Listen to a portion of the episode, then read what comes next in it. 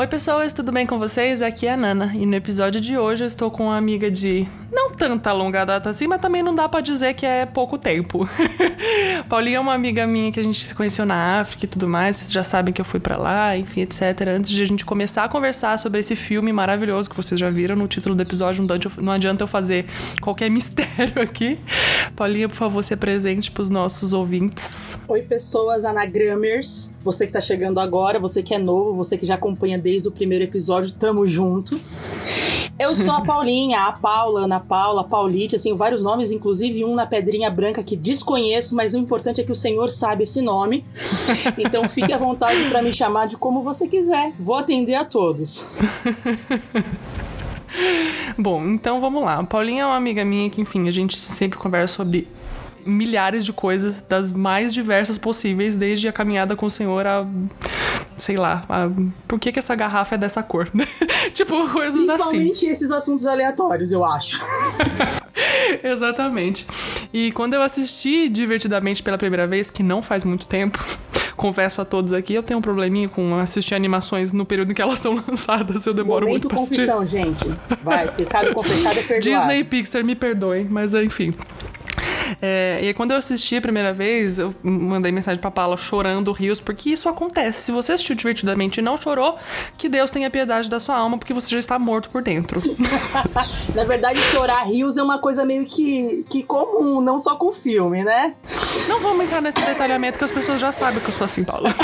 Não precisa explanar isso mais, entendeu? Isso Mas é a gente pode dar um spoiler que, tipo, eu chorei com o filme, que é uma coisa que as pessoas não sabem que não é algo corrente comigo, né? Não é algo frequente. É. Chorar não é, não é uma coisa que eu, que eu pratico. Deveria. Uhum. Não sei. Vamos saber aí ao longo do nosso bate-papo. Enfim, então, para caso você não tenha assistido divertidamente, vamos aqui, né, dar um, um breve resumo de, do, da história do filme, caso você seja como eu, uma pessoa atrasada que não assistiu ainda. e pode estar se interessando através desse episódio. Vamos lá. Existe uma menininha que é a protagonista chamada Riley e a gente começa a perceber que os personagens ali, além dela, são como se fossem os sentimentos dela dentro da cabeça dela. Existe uma, uma sala de controle, que é como se fosse o cérebro da, da Riley. E a gente tem ali na sala de controle a alegria, a raiva, o nojo e a tristeza. E o medo. E o medo, e o medo. Eu esqueci o sol é que, que eu mais sinto. Fora por causa do amor perfeito. é, enfim. Então são esses cinco sentimentos que estão ali governando a sala de controle da Riley. Só que o sentimento principal dela, o primeiro que surge quando ela era um bebê, ainda é a alegria. Então a gente sabe que ela é uma menina muito alegre, por natureza. Só que aí os outros sentimentos também entram na vida, né? Porque acontece. E aí, nessa premissa, assim, de da gente ter primeiro essa noção de que é uma menina e que a gente vai assistir os sentimentos dela atuando na vida dela, começa o filme. E aí a gente vê ela sendo uma menina muito alegre, muito próxima da família, que ela ama jogar hockey e tudo mais. Tem algum, é muito próxima dos amigos. A gente tem a primeira quebra ali de expectativa, principalmente da alegria, né? Que é a, a, a, o sentimento principal dela, que eles mudam de cidade. Então ela perde muito, perde o chão com várias coisas. Só que a alegria não quer nunca sair do controle dos sentimentos da Riley. E isso aí a gente já começa a gente botar a, a pensar, né? Tipo assim, como assim? Aconteceu uma mudança, ela é óbvio que gente, os sentimentos se misturam com isso. E aí é meio. Você vê o conflito interno ali da, da própria Riley tentando, tipo, não, eu preciso ficar feliz, porque os sentimentos ali na sala de controle estão querendo governar a cabecinha dela. E aí é muito legal também, a gente tem acesso à cabeça de outras pessoas, às vezes, né? Às vezes mostra os, os divertidamentos, vamos dizer, né? Os sentimentos da cabeça da mãe dela, do pai dela, que é muito legal. E a gente tem esse ambiente, assim, né? E aí, nessa quebra de expectativa da mudança, várias outras coisas começam a acontecer. A gente vive, acho que mais tempo do filme, né, Paula, dentro da, da sala de controle, dentro da mente da Riley, do que nos acontecimentos externos mesmo da, da cena dela com a família e tudo mais. O que eu acho genial, porque eles montam um universo incrível de tipo, a, as personalidades da Riley são como ilhas dentro da cabeça dela. Então tem a ilha da amizade, a ilha da família, a ilha do rock. E aí acontece de a tristeza, uma hora ou outra, começar a governar alguns sentimentos ali, tipo, meio que roubando a cena mesmo. E ela a, é muito legal porque a própria tristeza não entende por que ela tá fazendo aquilo. Só que é como se fosse meio que obrigatório ela sentir tristeza naquele momento. Então o sentimento toma a, a frente da situação. Então aí começa a acontecer várias coisas. Elas saem da sala de controle, assim, num acontecimento. Eu não quero dar muitos spoilers, contar o filme inteiro, né? Porque pode ser de fato que tem alguém que não assistiu.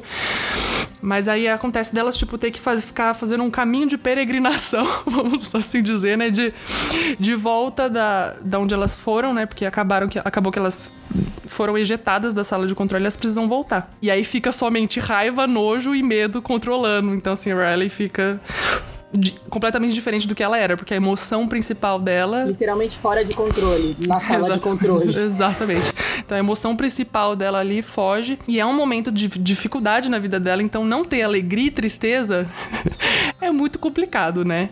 Enfim, sem dar muitos spoilers, é, essa é a base da história. Não quero contar tudo porque é muito lindo a, o desenvolvimento do filme em si e tal. Mas eu acho que é, é muito legal essa esse universo que eles trazem pra gente, né? De você entrar na cabeça de alguém e entender os, o funcionamento dos sentimentos. Eu acho incrível. Não, e o bacana é que, assim, é, diferente da Nana, eu não assisti só duas vezes, eu assisti várias.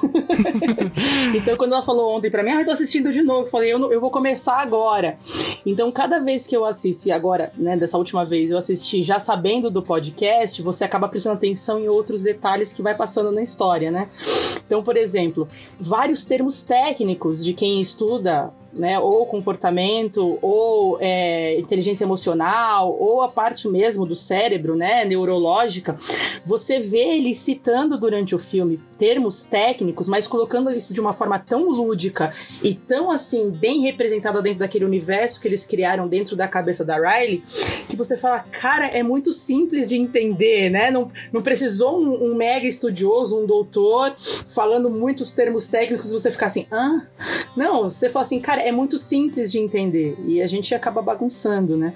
Eu achei legal que você falou assim, né? A, a, realmente o, o filme apresenta ali a Riley com a emoção principal sendo a alegria, mas o que eu prestei atenção dessa última vez e que eu não tinha prestado atenção dos últimos das últimas vezes que eu assisti é que assim a tristeza aparece também no começo do filme, apesar da, do, do protagonismo ser da alegria, uhum. né, a história toda em volta da, da alegria. A, a, primeira, uma das primeiras frases da alegria no filme é ele diz assim: Nossa, nossa vida era perfeita e durou 33 segundos, porque na sequência a, tristeza. a tristeza aparece. Uhum. E eu não tinha essa, essa, essa memória, né? Essa, essa percepção. Porque pra mim foi assim: Gente, mas como é que foi que a, a tristeza apareceu? O que, aconteceu? Eu, antes de assistir o filme de novo, uhum. eu fiquei assim: Eu não lembro qual foi o fato que aconteceu. Eu falei: Não tinha fato. Foi só porque ela chorou, que ela tava com fome, com sono, ou suja e precisava trocar a fralda, porque era um recém-nascido nascido, uhum. né? E, então, assim, é, é, é bem interessante porque a gente acaba percebendo que é, essa exposição que eles colocaram ali do, das emoções, a gente tem um. Na nossa vida mesmo, né? É, é proposto pra gente escolher uma dessas emoções para governar e você meio que cria o seu personagem em cima dessa emoção, né? Uhum. Quando você citou que a gente vê dentro da, da cabeça das, dos outros personagens, né? do pai, da mãe, até do, do menininho lá que depois, se você realmente gostar da animação, já vou te dar uma coisa. Não sei se a, a, a, a Nana assistiu, mas no, no, Disney Plus você pode é, ver uma continuação. É, é, um curta da Pixar que chama O Primeiro Encontro da, da Riley. Então é meio que a continuação do filme, né? E, e aí você vê, tipo, a última cena do menininho lá, que ela esbarra, dá a continuidade dali. E, e você, é interessante porque mesmo a sala de controle é exatamente a mesma, as emoções são exatamente as mesmas, só que você vê personificado. Então, depois de adulto, uma dessa, dessas emoções ela acaba se evidenciando. Né? Então uhum. o pai tem uma das cinco ali que você mostra mais característico, a mãe tem uma outra, apesar de todos eles trabalharem em equipe. E da Riley, querendo ou não, todas elas não têm a cara da Riley. A uhum. emoção. A emoção tá meio que sem cara, porque ela ainda tá escolhendo, né? uhum. né? Ou tá crescendo, tá, tá desenvolvendo. formando ainda, né? Tá for... Exatamente, tá formando. Então, por enquanto, é aquela coisa assim: por que, que a alegria é a protagonista? A gente talvez pode começar a reflexão falando que o ambiente externo exige essa alegria, né? E, e para um primeiro momento, para uma primeira reflexão, é, não tem problema nenhum ser alegre, mas a, a questão toda é o quanto você força ser alegre, independente de você observar que as outras coisas acontecem, uhum. né? O que vai é, seja provocar os outros sentimentos em você, que são inerentes à sua personalidade. Não é uma coisa forçada, ah, não, você agora vai ser uma pessoa raivosa. Não, mas você vai ter momentos de ira. Aliás, uhum. se não tivesse, a Bíblia não falaria irai-vos e não pequeis. Você vai ter que se irar. Você queira ou não, né, ser otimista, você vai ter que passar por uma irazinha aí na sua vida, né? Agora, o que acontece é que dependendo de como isso aconteceu na tua sala de controle, é, você meio que tenta matar a emoção. Então eu brinquei no começo, né, falando da questão do choro, que eu não fui criada para chorar. Aliás, eu, eu, tenho uma questão assim do tipo, não gosto. A última vez que alguém me viu assim, chorando muito, sem muito motivo, eu tava drogada, né, Nana? Inclusive foi lá na África. 400 remédios fazendo efeito no corpo. Foi, a gente voltou de Moçambique e aí eu precisei ir pro médico porque tava ali num estado gripal e como era Moçambique a gente não sabia se podia ser, sei lá, uma malária, alguma coisa. Uhum. O próprio atendimento hospitalar fez a mesma coisa. Quando olhou e ouviu Moçambique, ele falou assim: é, vem aqui, a gente vai te dar um remedinho. E eles misturaram tudo e deram pra eu tomar. e a reação não foi assim a, a melhor que eu esperava, né? E, e assim, não tava preparada para lidar com aquilo. E a gente tá falando de uma vida inteira, né? Não era uhum. a, a Riley que tem 11 né, no filme. Uhum. É, a gente tá falando de uma mulher que tem mais de 30, né, na época que aconteceu, que eu já tenho mais mesmo. Mas vem ao caso, pula essa parte, é, né? Então você fala assim, como é que você passa mais de 30 anos sem saber lidar com a questão da tristeza, ou no caso, era só o choro. Eu ficava assim, eu tô chorando, eu não quero chorar, não tem motivo, e eu chorava. E era efeito do remédio, né? E as pessoas riam em volta porque realmente tava bizarro, né? Ninguém esperava eu chorar, nem eu, mas eu tava tava chorando, né? E, e por que, que eu tô falando dessa questão do choro? Porque eu sei, eu já assisti o filme várias vezes, mas sempre me incomodou. Eu, eu sempre assisti o filme me identificando muito com o personagem da Alegria no começo, aquela raiva. Apesar dela ser alegria, ela tinha um ranço e uma raiva da tristeza, uhum. né? E tentava de todas as formas controlar a tristeza. Então, faz lá o seu quadrado, o seu círculo, fica aí no seu canto, deixa eu te dar alguma tarefa que não seja importante para te evitar é, é, ativa na sala de controle. Então, é, de alguma forma, eu me identifiquei muito com isso. Talvez não seja a alegria o personagem que eu me identifico mais. Talvez a raiva, não sei, o nojinho, não sei. Vamos misturar todos para dar assim um belo de um deboche. Mas a tristeza, eu me, eu, eu me via na alegria, tipo assim, cara, por que que ela existe? Ela não tá vendo que ela tá atrapalhando tudo, caramba. Ela tá vendo que ela tá atrapalhando quando ela vai lá, lá enfia a mão de novo. Alguém prende esta maldita. Eu tinha esse mesmo sentimento assistindo um desenho, gente. É, é, é complicado, eu sei, mas ele, ele provoca, né, essas, todas essas reflexões. Uhum. É, e aí, eu tenho que falar de uma coisa que aconteceu no final do ano passado. Tava trocando ideia com um amigo do Rio de Janeiro que, para falar a verdade, eu não conheço nem pessoalmente, né? Eu, eu, conheço um amigo, a gente tem um amigo em comum e, e a gente fazia parte de um grupo para falar coisas do reino e tal. E assim, um dia aleatoriamente a gente estava conversando e ele começou a falar sobre choro, né? E, e, e algumas experiências que Deus estava dando para ele sobre choro. E eu tava assim, pronta, engatilhada para arrebentar com ele. eu acho que inclusive eu devo ter feito. Eu, obviamente eu me policiei para fazer isso de forma educada, mas eu tava pronta para falar assim: acorda, meu filho, cresce. Ah, o problema da sua geração, que aí nessa hora você é mais velho, né? E você quer falar que a sua geração é melhor que a, a nova. E aí você que não entendeu o que eu tô querendo dizer, por favor, escute de novo o episódio do Abner falando sobre igreja madura. Vamos fazer um jabá dentro do jabá, né? E, e aí eu tava pronto, eu falava, Pedro, pelo amor de Deus, o problema da sua geração é esse, vocês são emotiva emotivos demais, são emocionados demais, tudo vocês querem chorar, tudo vocês querem, ah, tá e vocês não amadurecem, vocês não vivem, vocês só ficam lá achando que, sim, se não tiver esse circo todo, essa emoção toda, o Espírito Santo não tá. Eu tava pronta para arregaçar com ele. E eu acho que eu introduzi isso de uma maneira educada, não como eu tô contando agora. Agora eu tô contando realmente como aconteceu na minha sala de controle.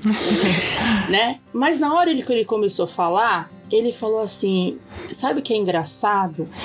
É que, assim, eu sei que eu sou uma pessoa chorona. Eu falei, então, tá aí, tá explicado, né? Você já é chorão. Você ainda gosta, pronto, prato cheio.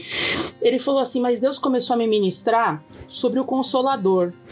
Aí eu parei pra ouvir, falei, como? Ele falou assim: é, é que é assim, a gente lê a gente ouve lá Jesus falando que ele vai voltar para o Pai e que ele vai deixar o consolador, mas a gente está muito preocupado em não ser consolado. A gente está muito preocupado em, em, em evitar o consolo. Então, como é que você quer se relacionar com o Espírito Santo se você não permite que ele te console? Nessa hora eu tomei, um, obviamente, um murro na boca do estômago e fiquei assim: é, é, eu tenho que responder alguma coisa. E aí entrou em pânico na sala de controle, todo mundo guerreando. Ah! E a raiva, não, eu tenho que ter uma resposta para isso. E, e, a, e, a, e, a, tristeza já tava assim, rolando em posição fetal, vibrando ao mesmo tempo, mas como ela é tristeza, ela não vibra, né? Então ela chorava. não é? A nojinho com uma cara de não acredito que ele me acabou com essa resposta. e a alegria do tipo, o que, que, eu faço agora? Né? Querendo, tipo, dar uma resposta assim. Mas é óbvio, eu tenho que vir depois do choro de uma noite, a alegria vem ao amanhecer, então tá tudo certo. Pode chorar, mas eu vou aparecer no final para ganhar a cena. Mas aquela conversa durou horas então eu vou deixar o resumo nisso daí, né? Porque foi o, o insight a hora que eu tava assistindo o filme ontem que me, é, o senhor me fez lembrar dessa conversa. Por mais que a gente fale, né? O filme trata dessa questão do, do desenvolvimento humano, né? E como a gente lida com as situações, existe uma certa pressão externa para que você se comporte daquela forma, né? Então, se a gente pensar, por que, que a Riley tinha assim, de forma predominante a alegria. Né? A gente tinha nos pais, apesar de ter, eles terem ali nas suas personificações a raiva e a tristeza, mas de uma forma mais madura, eles eram pessoas alegres. Então, é, isso até me fez refletir o seguinte: os, o, a mãe se permitia ser a personificação da tristeza, o pai se permitia ser a personificação da, da raiva, mas eles, for, é, eles forçavam, não, né? Mas eles é, encorajavam a filha a ser só alegre.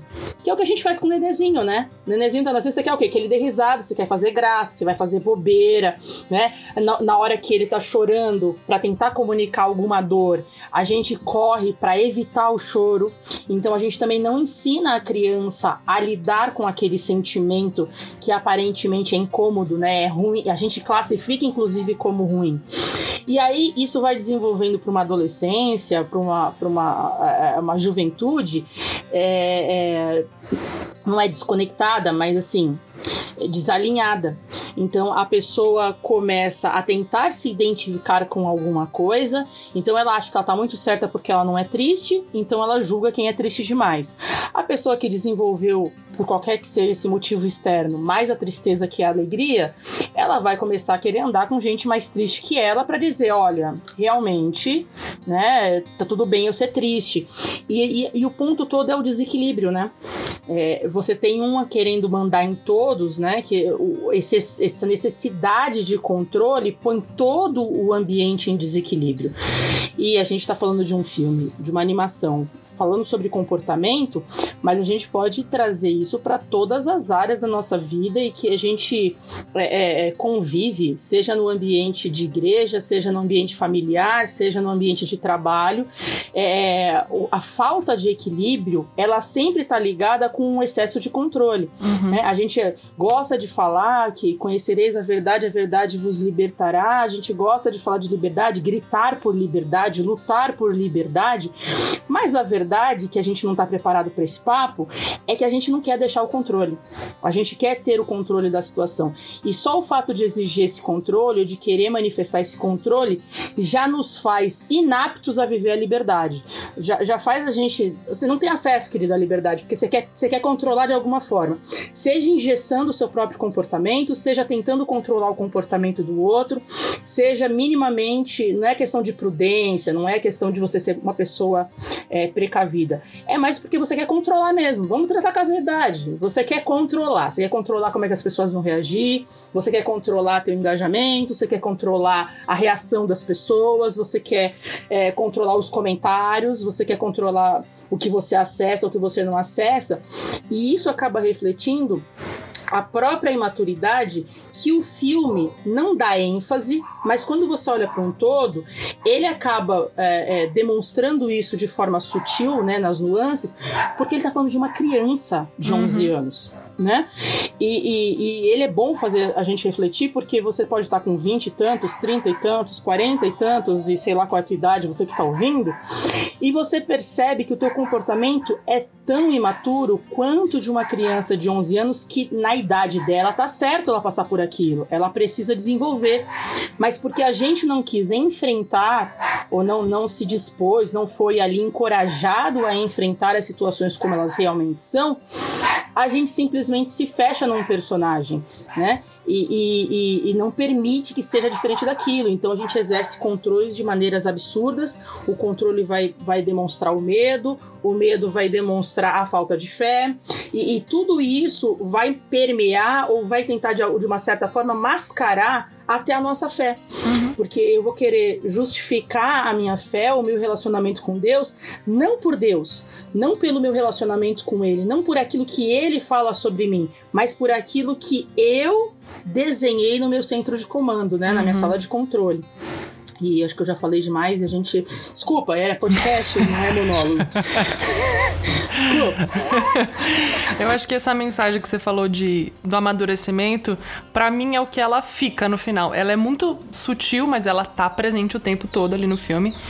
É, a gente vê na sala de controle da Riley de uma criança de 11 anos que uma emoção que é sempre controlar as outras e ela não enxerga o valor das outras, ela quer assim, tipo assim, não, sai, quem vai dominar sou eu. Tem momentos que ela precisa tomar decisões, tipo assim, ela e a alegria precisam passar por uma situação, ela que se dane a ela e a tristeza precisam passar por uma situação e ela fala que se dane a tristeza, aí eu vou me virar, a Riley precisa de mim.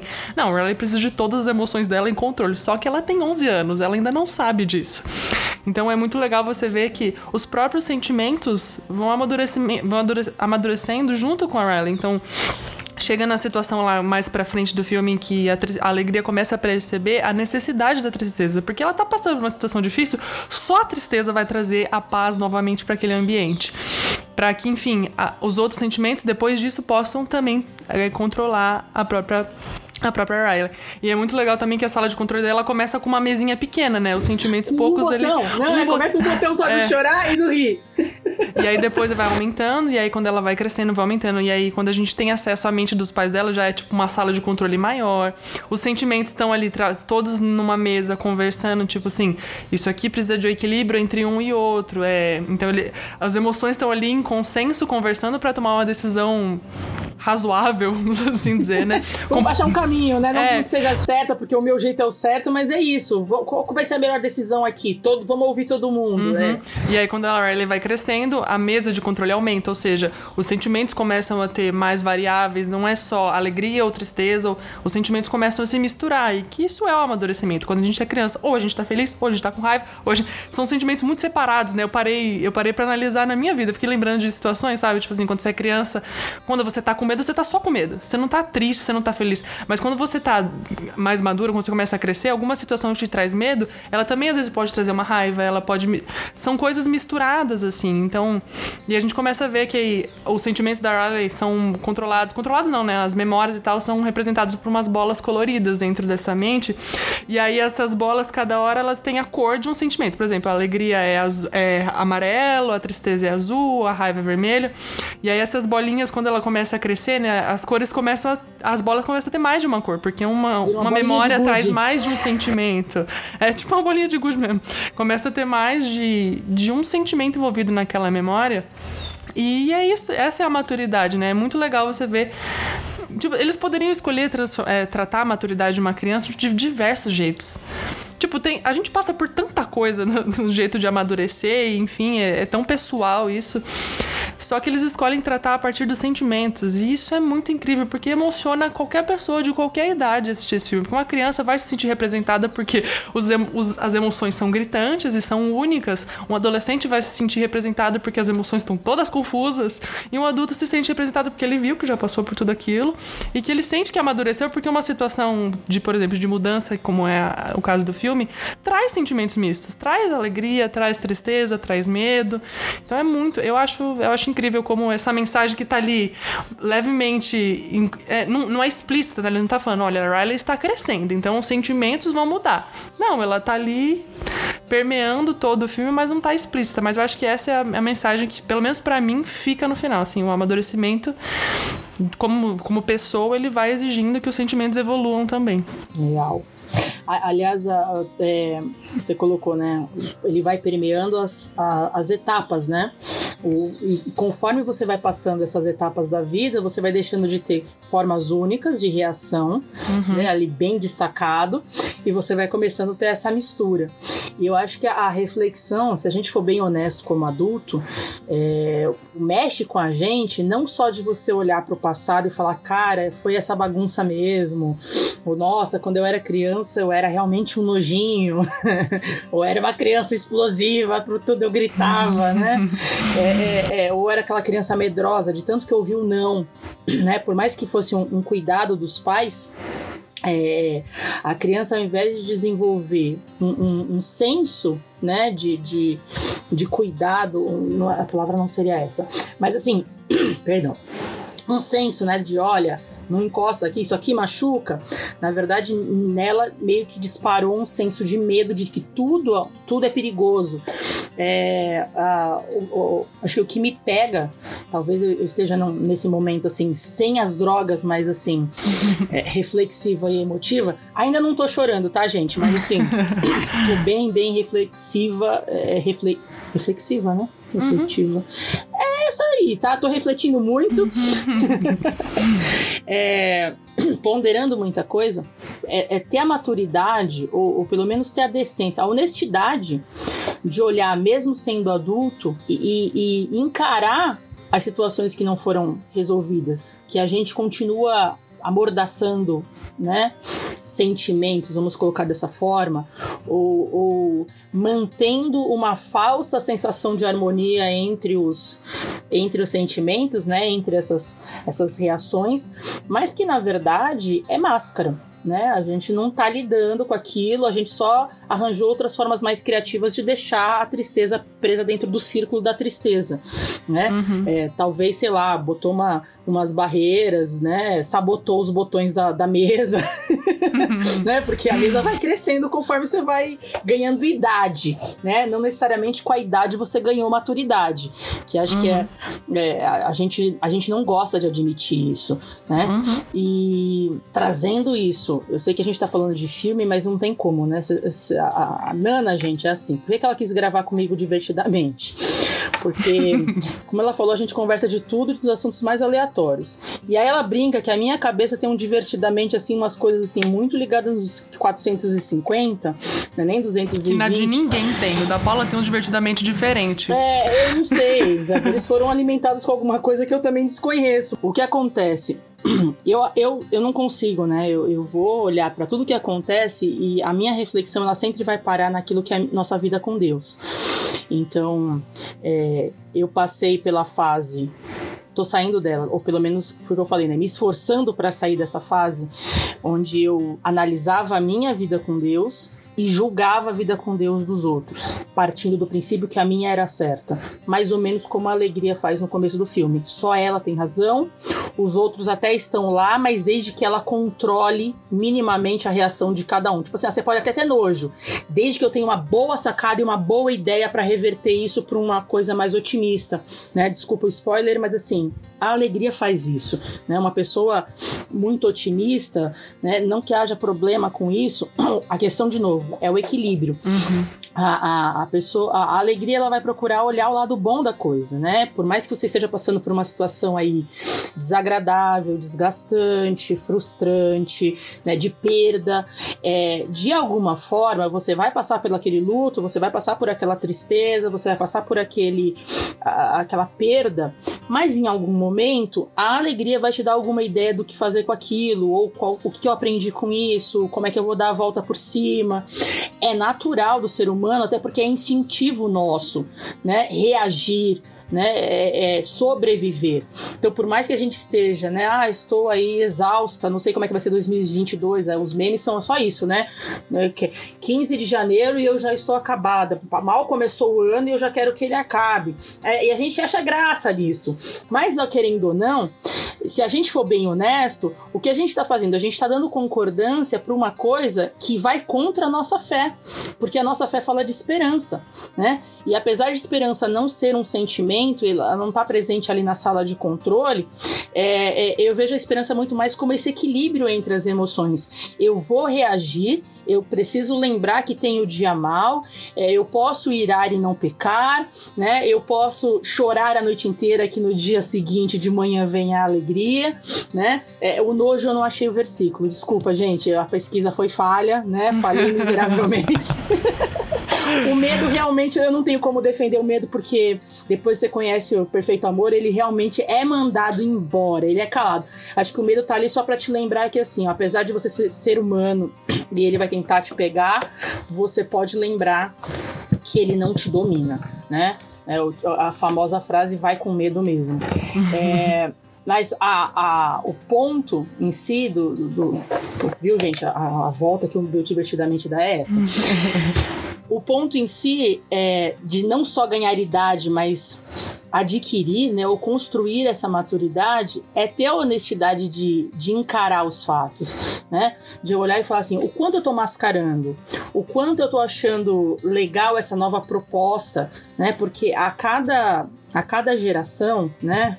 E aí eu colocando geração de forma histórica, né? Uhum. Cada geração existe uma ideia brilhante de falar, olha, esse é o melhor modelo de culto. Então a gente volta para o equilíbrio. Então moderação, bom senso, equilíbrio. A, acho que o ponto em si é o que eu tô fazendo com essas palavras e distorcendo o conceito delas. Porque hoje em dia a gente tem que prestar atenção de onde vem a nossa origem, né? Uh, então, por exemplo, eu vou falar de bom senso. Talvez o que era bom senso na época dos nossos pais, dos nossos avós, hoje não é mais considerado bom senso, né? E eu não tô nem dizendo que o, o dele estava certo ou que o nosso estava certo. É só diferente. E, e o ponto é que esse diferente se é diferente, ele é exceção, né? Se a gente considerar um todo. E a gente chegou num ponto de questionar tanto que a gente está trazendo a exceção como regra e está condenando a regra. Então, a, a, o ponto não é assim, ah, mas a gente tem que voltar a ter uma regra. Não. Mas a gente está tão desesperado para quebrar a regra, para dizer que eu não obedeço regras, que a gente está é, pervertendo aquilo que são princípios. Então, por exemplo, o filme conta a história de uma menina de 11 anos. Eu tenho 41, né? Eu, eu tenho idade para ser avó dessa criança se a gente tivesse considerado um cenário aí de gravidez muito cedo, né? Uhum. Mas assim, se eu parar para pensar, ela vai o filme vai acabar tratando de ciclos, né? Ela tinha um ciclo em Minnesota, aquele ciclo é interrompido, não encerrado, ele é interrompido com uma mudança para São Francisco, mas de certa forma, ao longo do filme, ela consegue encerrar o ciclo de, de, de Minnesota e seguir em frente em São Francisco. E essa questão dos ciclos a gente vai ter o resto da vida hum. para lidar, né? É, o ponto, que, que, que, o que eu quero dizer, que não é um ataque, quando eu falo assim, cuidado com os conceitos que a gente vai abraçando, que são fora daquilo que a Bíblia já deixou para nós de conceito e de princípios, é, por exemplo, quando eu falo de ciclos, ou por exemplo, a palavra recomeço, né? Ah, morávamos em Minnesota e agora estamos recomeçando a nossa vida em São Francisco. Poderia ser essa palavra, ao invés de mudança, né? Sempre quando a gente pensa em recomeço, a gente pensa em fazer de novo, ou começar algo novo. Mas se a gente for olhar para a Bíblia, toda vez que Deus fala de encerrar um ciclo ou de recomeço, ele não fala de fazer algo novo, porque em Eclesiastes mesmo diz que o que é e o que vai ser já foi. Então não existe algo novo para Deus. O que existe é para nós, seres humanos, né? Pós-queda, né? Que estamos ali voltando para origem. Então, quando a gente pensa em origem, a gente está pensando em começo. Quando eu tenho a oportunidade de um ciclo ser encerrado e um outro começar, é uma oportunidade não de eu tentar uma forma nova de dar certo, mas é uma oportunidade de eu olhar para a origem e eu voltar para o começo. Então, se a gente olhar para o filme, né? O que, que tudo isso está falando tem a ver com o filme. Quando eu olho para Riley, que está começando ali, a gente está acompanhando o desenvolvimento de uma criança, eles dão uma avançada na, e, e, e, focam no ano, né? Entre que ela tem 11 anos. Uhum. Eu olho para aquilo e eu penso na minha origem ou pelo menos essa reflexão que eu, que eu tiro, uhum. né? Da minha origem, o que exatamente tem a ver com a origem real? Origem real seria o que para mim? Como Deus me criou, uhum. né? como o que Deus me criou para ser, o que, que Deus criou o ser humano para ser, né? Então vou do macro até chegar em mim. É, é, eu tô sendo coerente com a, com a criação original de Deus, ou eu tô colocando as minhas vontades, os meus nojinhos, né, o meu medo, a minha raiva acima do que do que eu, a origem de Deus e tentando usar Deus para justificar a, a minha a, a, minha desobediência, né? A, a, Nana fala muito sobre essa questão da obediência aqui no podcast e assim você pode permear ela em qualquer assunto, né? a, a gente está mais preocupado. É, é, eu tava, quando eu fiz essa, os pontos aqui do que eu queria falar, uhum. a gente tinha combinado, né, no, de fazer esse podcast ia ser o primeiro do ano, uhum. né? E aí teve toda a situação de saúde, estamos gravando, tudo bem. A gente ainda está no começo do ano. E a gente está aqui num momento que, querendo ou não, a maioria de nós fez as suas listinhas de resolução, porque é o comum, é o que todo mundo faz, né? Se você não fez sua lista minimamente ali, mesmo que você não admita, lá dentro você criou aquela pontinha de esperança de ai, o ano próximo vai ser diferente, tudo novo. Você canta a musiquinha do, do encerramento da Globo, sei lá, o que, que você canta, né? A gente sabe que no Natal você canta Simone ou Mariah Carey, sei lá, né? Mas se você não canta, pelo menos você é obrigado a ouvir. Mas existe um sentimento coletivo, já que a gente está falando de sentimentos, é, é, em relação a ciclos, né? Existe uma, uma, uma, uma forma, uma reação coletiva em relação a ciclos que assim, nossa, que bom, encerramos esse ano. Então é um ciclo, um período que está se encerrando. E você coloca todas as expectativas em cima do próximo ciclo. Quando na verdade o ciclo pelo ciclo não muda nada, né? É, é, se você não tivesse a contagem do calendário, você não, não se comportaria com esse sentimento coletivo em relação ao tempo, né? Ao Cronos. Você, você começaria a observar os ciclos da forma como Deus criou originalmente. Como Deus criou originalmente os ciclos? Não, não obviamente ele deixa lá no Gênesis, né? Dizendo que ele criou as estrelas, né? E os astros para poder medir o tempo, é, mas não para a gente focar em ciclo temporal, mas para a gente observar que o desenvolvimento naquele ciclo, seja a, a, a no, o nosso desprendimento, seja a nossa entrega, seja o nosso relacionamento com ele, e por causa do nosso relacionamento com ele, o nosso relacionamento com as pessoas vai mudar, uhum. vai alterar. É, isso faz com que eu observe toda essa sala de controle de uma outra maneira. Eu não fico brigando com sentimentos, né? É, é, e eu também não vou é, querer ser desonesta para justificar uma idade cronológica. Não, mas peraí, você, peraí, olha a sua idade, uhum. né? Você tem mais de 40, você já deveria saber disso há muito tempo. Você já deveria saber que você não pode se comportar assim, não cabe mais. Realmente, não cabe. Mas se isso não foi tratado, se isso não foi resolvido, você só vai abafar. Uhum. E lá na frente suas ilhas vão destruir né? Vai capotar tudo, vai uhum. acontecer o colapso, né? E, e, se você quiser tratar isso como termos técnicos e médicos, vai ser burnout, estresse, é, qualquer outras coisas aí, né? Que a gente tá depressão e que a gente tá em alta, né? É, comentando. Então, que eu fiquei refletindo sobre isso é a nossa a nossa interação, né? Como a gente interage com essa, esses sinais de ciclo. A gente acaba jogando muita expectativa para uma coisa que a gente não está nem disposto a, a, a, lidar, a enfrentar. Eu quero que só porque virou o calendário aquilo seja suficiente para resolver todas as coisas. É mais ou menos a alegria tentando resolver todas as coisas, não deixando que as outras emoções é, é, se manifestem. Então eu já fiz meu trabalho controlando todo mundo, né? Mas eu acho que é isso, né? A gente vê muito no filme falar desse descontrole emocional que, que é o que você falou várias vezes, não tem como a gente não trazer pra nossa vida. Eu acho que é por isso que tanta gente se identifica e gosta muito desse filme, porque ele, ele não é só uma historinha fofinha que você, você assiste na sala de cinema ou hoje em dia na sala da sua casa, né? Porque, enfim, coronavírus não acaba nunca. É, mas ele é um filme que te faz refletir sobre a sua vida. Ele faz você lembrar das coisas que você viveu, ele faz você lembrar de que, olha, talvez eu precise parar de tentar, tentar ter controle sobre essa tal emoção, porque ela, ela faz parte. Eu preciso respeitar que eu tenho que sentir isso sim, e só que eu não posso deixar ela me controlar também. Precisa haver um equilíbrio. E outra coisa que eu gosto muito do filme é que quando ele mostra a mente das outras pessoas, a gente vê que cada cabeça, cada pessoa tem uma como se fosse uma emoção é, é, principal, né, que, que tá ali, mas ela deixa os outros governarem também, ela deixa os outros é, botar a mão ali no, na, nos, nas chaves de controle para controlar a pessoa. Então a gente também percebe muito de que as pessoas não são iguais. Não adianta, é aquela coisa que você falou, né? não adianta uma geração toda falar de uma coisa, por exemplo, sei lá, vamos supor que, só para botar no, no, no, tema das emoções aqui, ah, uma geração fala que a, só pode ser feliz, a outra é, tem que ser triste, enfim. Não existe uma ser superior à outra, existe o equilíbrio, né? E existe a gente reconhecer que o outro é diferente da gente.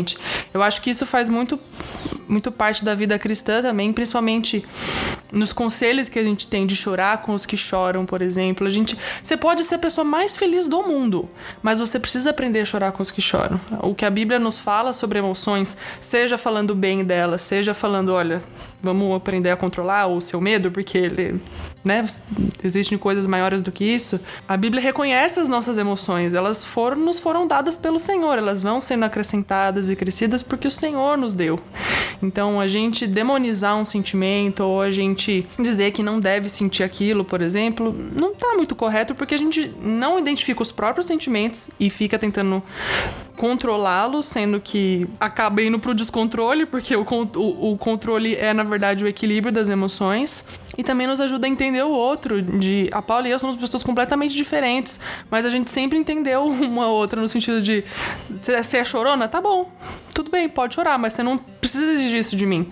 Porque as pessoas são diferentes. E entender isso nos faz amar o próximo como a gente mesmo. Eu não me amo do jeito que eu sou. Eu sei que eu sou chorona, eu sei que pode ser que a tristeza seja a minha principal.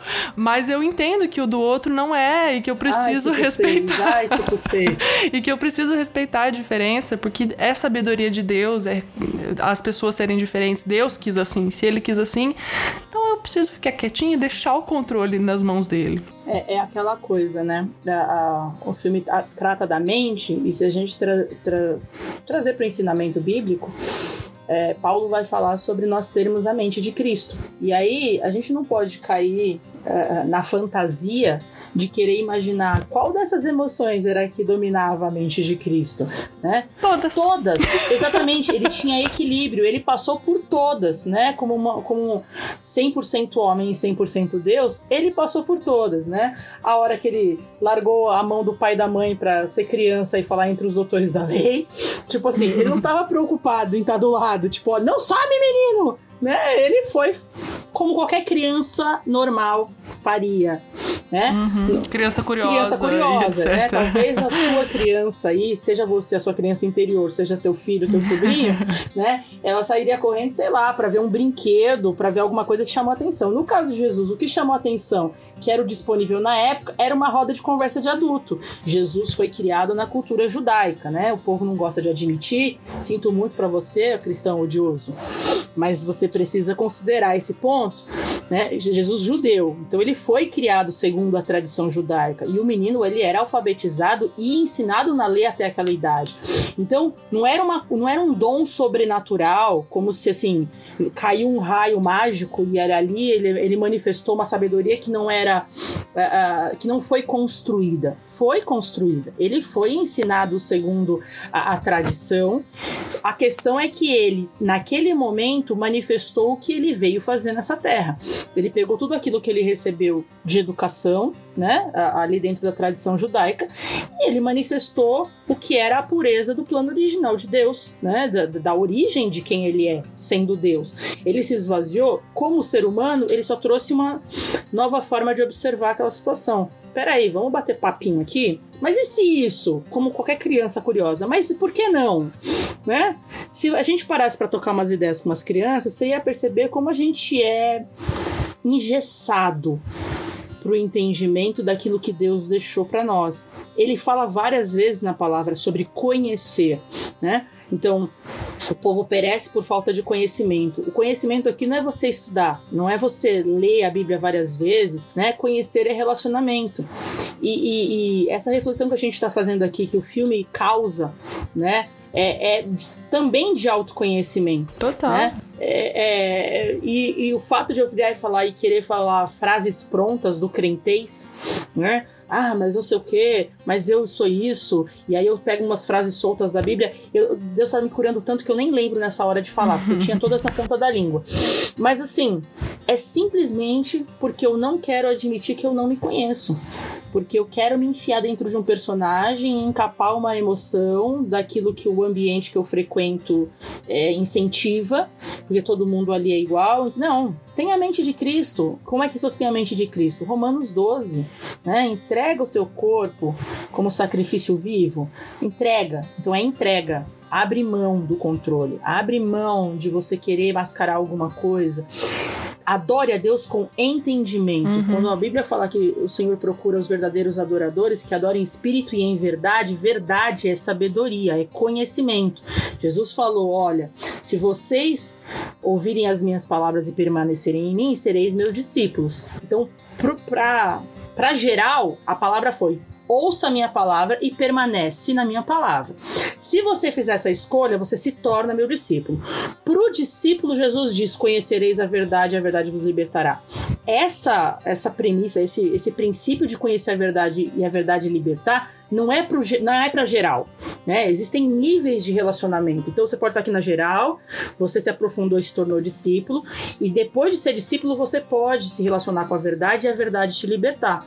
Como é que ela vai te libertar? De você mesmo, te descaracterizando, te transformando num robozinho que sai repetindo versículos aleatoriamente? Não. Ela vai te transformar a imagem e semelhança do filho, né? É, é, e sendo a imagem e semelhança do Filho, você vai experimentar a boa, perfeita, agradável vontade de Deus. Lembrando que a distorção mais comum desse versículo é que a gente tenta encaixar isso nas nossas expectativas. Se é bom para mim, se é agradável para mim, se é perfeito para mim. Aí eu tenho que lembrar que agradável para Deus foi moer o próprio uhum. filho, tá lá em Isaías. Né? Vamos pro próximo jabá. A base cursos está lá, gente. Glorioso dia. É só escutar. Mais um podcast se você gosta de ouvir a base da Nana. Né? Então, assim, o que, que é agradável para Deus? Se é agradável para Deus é meu próprio filho, que dirá a gente, que também uhum. somos filhos, né? Então, não é o agradável que me agrada, que não me deixa desconfortável. E isso a gente só vai ganhar com maturidade, conhecendo, se relacionando com ele, né? É, é, abrindo mão desse falso controle, abrindo mão dessa falsa caracterização é, por causa de um nicho, né? Que infelizmente está mais. A gente não gosta de falar assim, ah, a minha geração, a outra geração, mas eu fico observando, por mais que eu veja historicamente todos os perrengues que, que os crentes já fizeram, todas as, as papagaiadas e o circo que os crentes já montaram ao longo da história, eu tenho que admitir que a nossa geração está se superando. Né? É uma coisa assim que eu falo, gente, como é que vocês conseguiram transformar a igreja nisso aqui?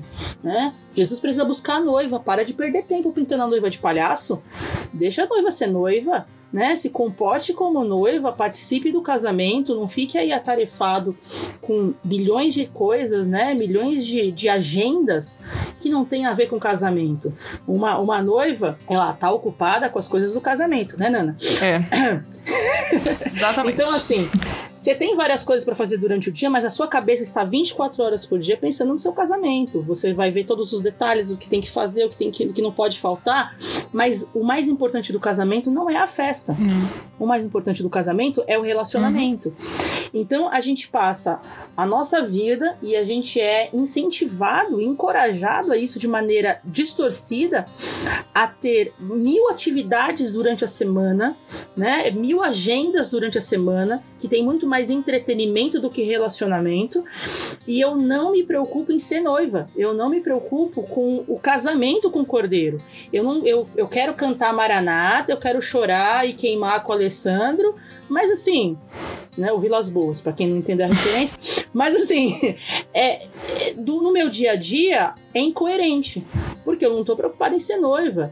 É, é, e assim, o cordeiro não vai casar com uma criança. Uhum. Então aproveita a reflexão aí do divertidamente e, e, e dê espaço, se entrega para amadurecer, uhum.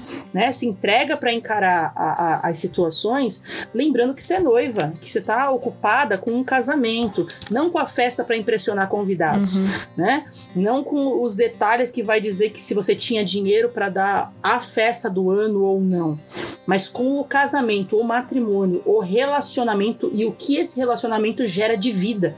Porque o relacionamento do matrimônio é para isso, é para gerar vida.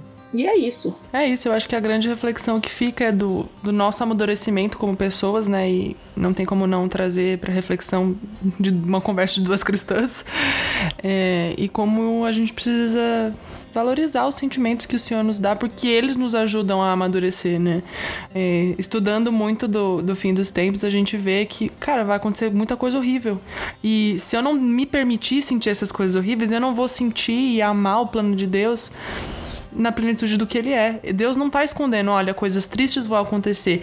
E ele apontando essas coisas, ele está nos dizendo: você precisa lamentar, você precisa se esforçar para viver uma vida, para ser um mensageiro dessa mensagem, para que outros também tenham o sentimento, tenham a mente como a de Cristo e vivam para a glória do Senhor. Então eu acho que é essa mensagem que fica para um cristão, talvez, no final do filme, de que os meus sentimentos precisam ser colocados sobre a luz do Senhor, porque se eu tentar controlá-los, eu vou caminhar pro descontrole no fim das coisas e o único que pode controlar é o Senhor. Então é isso. Paulinha, muito obrigada. Naninha, prazer inenarrável, como sempre, bater papo contigo. E assim, participar desse podcast mais ainda, né? Sou aqui Ana Grammer. É, quero mandar um beijo para essa nação. Somos uma nação. Não interessa se somos poucos, uma nação começou de um. Veja a história de Abraão, tá? Pai de muitas nações. Meu Aqui. Deus do céu, a gente é Bom. é muito crente. Jesus amado. Paulinha, obrigada mesmo. Foi um prazer. Foi um prazer, é sempre um prazer, é sempre muito divertido. E muito. É muito sei lá, a gente aprende muito na, na convivência e nas conversas, seja de coisas aleatórias ou sejam de coisas assim que são muito importantes para nossa vida. Então, muito, muito obrigada mesmo por permitir a gente registrar aqui 1% do que é, é tudo aí. que a gente conversa por aí na convite. vida. Gente, um beijo. Foi um prazer estar aqui servindo vocês. Participar dessa mesa, sair alimentada. então é isso, gente. muito obrigado por vocês terem ouvido até aqui. Se você não assistiu divertidamente, assista, é maravilhoso. E é isso, até o próximo episódio. Um beijo e um queijo.